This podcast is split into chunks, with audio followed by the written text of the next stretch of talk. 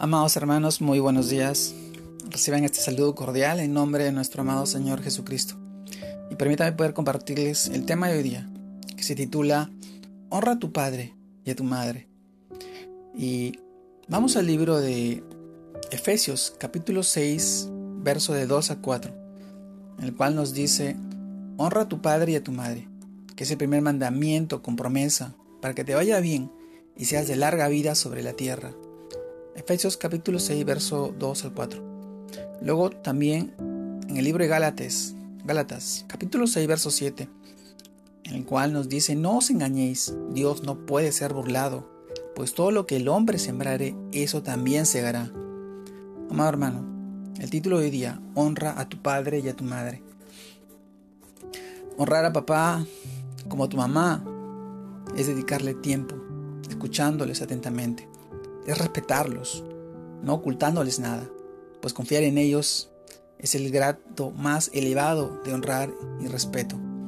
Amado hermano, honrar es orar con ellos, orar por ellos, pedirles perdón si ha habido alguna falta, alguna actitud de rebeldía en nosotros y perdonarlos si nos hemos sentido ofendidos por ellos. También así nos lo expresa el libro de Colosenses capítulo 3 verso 13.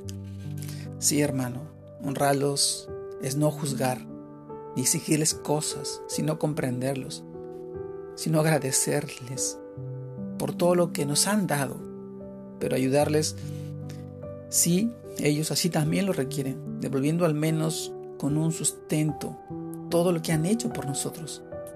Primera Timoteo, capítulo 5, verso 3 al 4 y también el 8.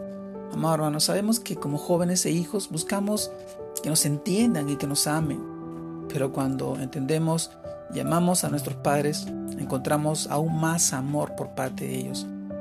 Porque todo lo que sembramos, eso recogeremos.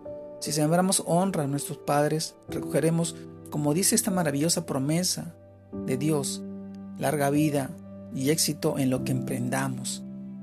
Ahora nosotros, como tú, como hijo, coloca hoy tu amor en acción, honrando a tu papá y a tu mamá, velando con velando por su cuidado, por su salud, no solamente física, sino también espiritual. Eso traerá bendición de sobremanera en tu vida en la vida de tu familia y tus seres queridos. Nosotros como padres no dejamos de ser hijos también.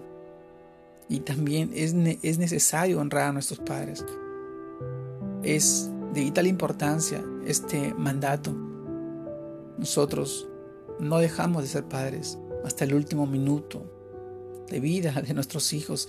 Y esa es nuestra función, porque Dios así nos los ha encomendado. Un día más adelante, en la presencia de nuestro Señor, rendiremos cuenta por lo que Dios nos dio, por todas las bendiciones y maravillas que nos ha dado. La, la, la honra que uno ofrece a nuestros padres es de alta estima en nuestra vida así como lo dice Efesios, para que te vaya bien y seas de larga vida sobre la tierra.